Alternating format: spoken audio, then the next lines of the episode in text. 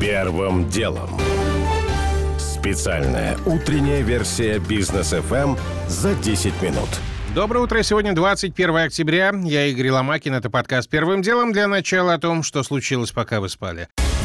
Глава Минпромторга Денис Мантуров уточнил, какие предприятия должны будут продолжить работу в нерабочие дни, объявленные с 30 октября по 7 ноября.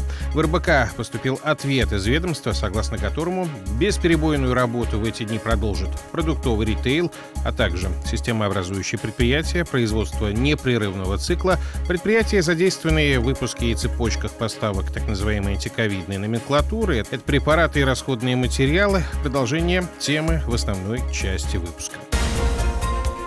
Всемирная организация здравоохранения одобрит спутник ВИ в ближайшие пару месяцев. Такое мнение высказал в эфире CNN глава Российского фонда прямых инвестиций Кирилл Дмитриев. Накануне ВОЗ сообщила, что решение о включении российской вакцины в реестр средств для экстренного применения будет принято после проведения в России завершающей инспекции. В Британии действительно распространяется новый вариант штамма дельта коронавируса AY42. Это признал глава Минздрава страны Саджид Джавид. Пока нет каких-либо оснований считать, что он представляет повышенную угрозу, заявил министр, но при этом призвал граждан активнее прививаться. В Турции арестованы четверо граждан России, а также один гражданин Узбекистана и один Украины. Как пишет газета «Хюриет», их обвиняют в военном и политическом шпионаже, а также в подготовке нападений на неких чеченских оппозиционеров, для чего, по версии следствия, они приобрели оружие. Имена арестованных россиян – Абдулла Абдулаев, Равшан Ахмедов, Беслан Расаев и Асланбек Абдул-Муслимов. Google сообщила о предотвращении русскоговорящими хакерами фишинговых атак против блогеров YouTube. По версии американской корпорации, злоумышленники с 2019 года заманивали жертв письмами с предложениями о сотрудничестве от имени существующих компаний, и у тех, кто проходил по ссылке, крали YouTube-канал, а затем продавали его или использовали для мошенничества с криптовалютой. Первым делом.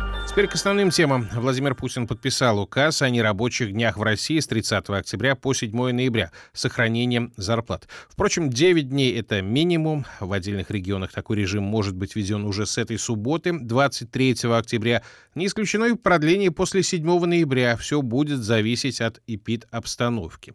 Очень интересно будет дождаться в этой связи указа мэра Москвы. Телеграм-канал «Пул номер 3» утверждает, что документ с конкретными ограничениями будет опубликован сегодня. В СМИ даже ходят слухи, что столица при дальнейшем ухудшении эпидобстановки может погрузиться в мини-локдаун, якобы работать разрешат только продовольственным магазинам и аптекам, а все остальное закроется. О мерах объявленных и пока не объявленных сегодня комментарий Георгия Буфта. Остается впечатление, что решение о нерабочих днях принималось в последний момент, и что оно еще не обросло всеми подробностями, которые вскоре почувствуют на себе жители конкретных регионов. Право огласить неприятные детали квази-локдауна локдаунов снова делегировано на губернаторский уровень. Этим же начальникам предоставлено право определять уровень обязательной вакцинации, как делегатно обговаривается всякий раз отдельных категорий граждан. Хотя, по идее, такой уровень в масштабах всей страны и не для отдельных, а для всех, не имеющих противопоказаний граждан, мог бы быть определен на федеральном уровне соответствующим законом путем внесения прививки от ковида в календарь прививок и принуждения к ним широких масс населения хотя бы с помощью той же негативной мотивации, как то введение QR-кодов,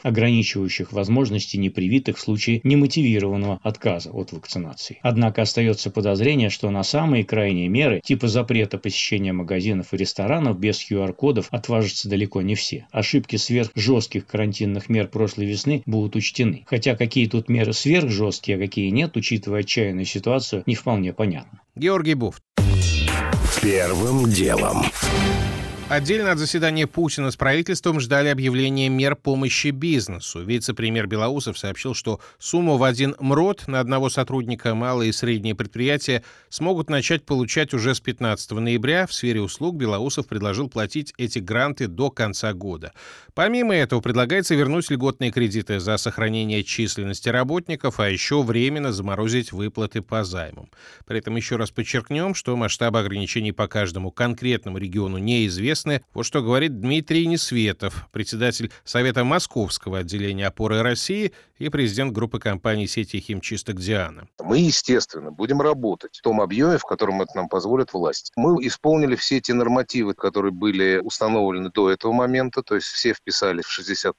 Сейчас будем смотреть, что по 80%. Тем более, что не очень ясен до конца режим, как это будет происходить. Известны календарные сроки. Гранты, видимо, ротов сработали в прошлом году, в 2020. Если будет локдаун такого же характера, я думаю, что без этих грантов правительственных мы не выкрутимся. А вот что по поводу обещанных мер поддержки думает владелец мебельной фабрики «Максик» в Калининградской области Макс Ибрагимов. Я, допустим, только огромное спасибо, что делает шаг уступку и помогает. И в прошлый раз нам помогали. Убытки нас полностью не покрывает, но какую-то часть покроет. Ну вот эти дни, как будет функционировать предприятие, вы вообще остановитесь? Кто привитый у нас? Почему привитым останавливают? Я никак не понимаю. Но сейчас, наверное, речь идет и о том, что и привитые болеют. Ну да, что теперь делать? Нет, если нас обяжут закрывать, и вы не имеете права работать, это одно, мы не будем работать. А если говорить говорить на наше усмотрение, да, мы будем обсуждать с людьми нашими. Пусть решают они сами. И кто-то, если не хочет работать, пусть не работает, мы ему заплатим. Выгонять-то не будем его. Он же специалист. Но доступнее всего формулирует Олег Гамбажапов, гендиректор группы компании «Невидалия», который управляет тремя парками развлечений в Улан-Удэ, Сергиевом Посаде и Волгограде. Наше мнение такое, что, конечно, любая мера поддержки – это хорошо. Самое лучшее – это дать возможность работать. Андрей Белоусов сообщил, по потери российской экономики от введения ограничительных мер могут составить примерно 4 миллиарда рублей в сутки. В расчете на двухнедельную паузу это порядка 60 миллиардов рублей, сказал вице-премьер. Можно ли считать слова про две недели намеком? Видимо, скоро узнаем.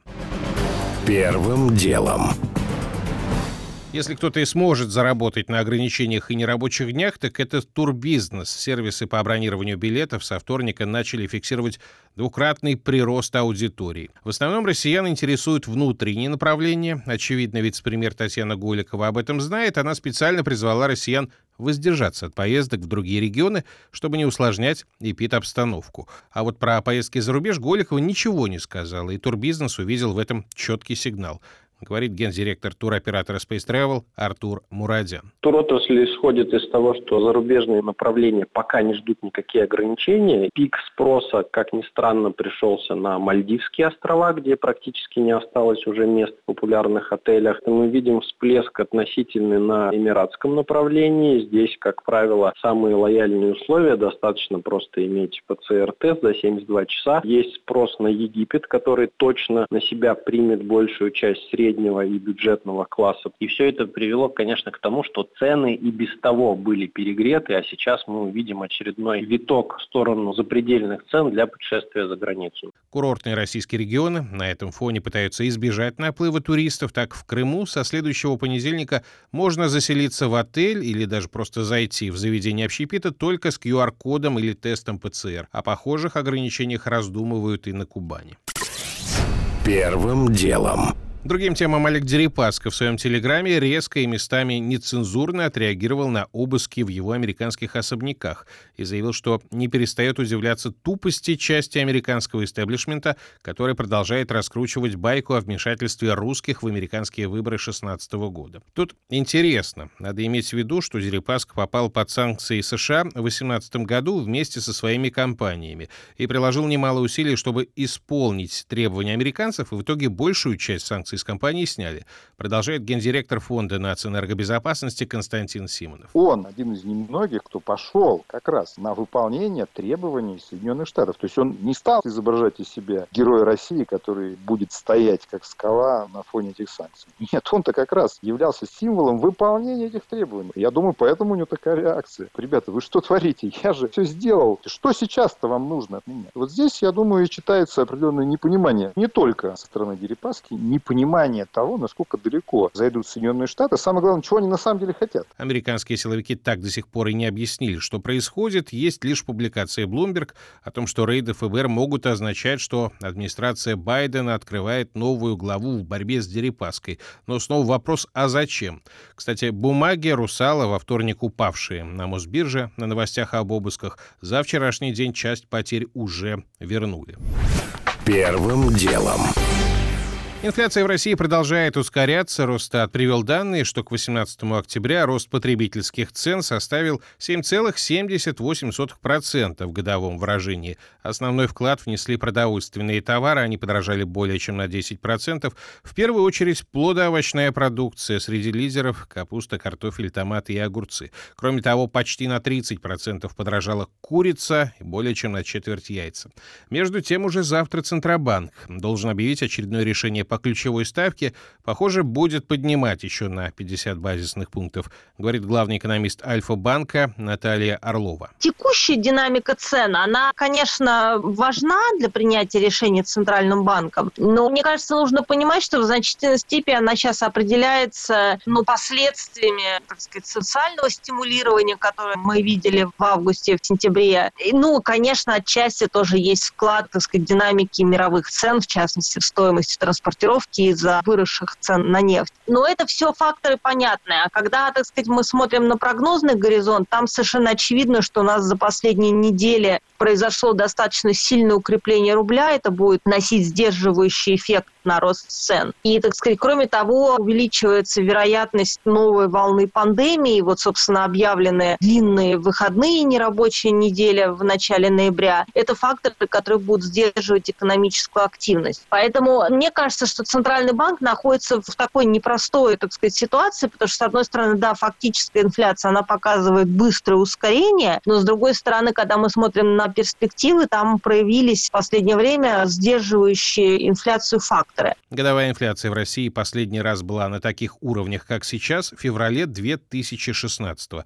Что касается ставки ЦБ, то она непрерывно растет с марта этого года и уже прибавила 2,5%, текущий уровень 6,75 5 максимум за последние два года. Уже не успеваю рассказать подробно о том, как проиграли в Еврокубках российские футбольные клубы. «Спартак» в Лиге Европы вел 2-0 в матч против Лестера, а в итоге уступил 3-4, а в Лиге чемпионов «Зенит» проиграл «Ювентусу» 0-1. О том, что власти обновили список автомобилей, попадающих под налог на роскошь, и там теперь даже «Шкода Кодиак» и «Субару Аутбек». И о том, что биткоин вчера добрался до нового исторического максимума — почти 67 тысяч долларов за монету. На этих новостях о добыче криптовалюты на своих месторождениях задумались российские нефтяники. У меня пока все. Это был Игорь Ломакин и подкаст «Первым делом». Кому мало, переходите в Браткаст. Первым делом.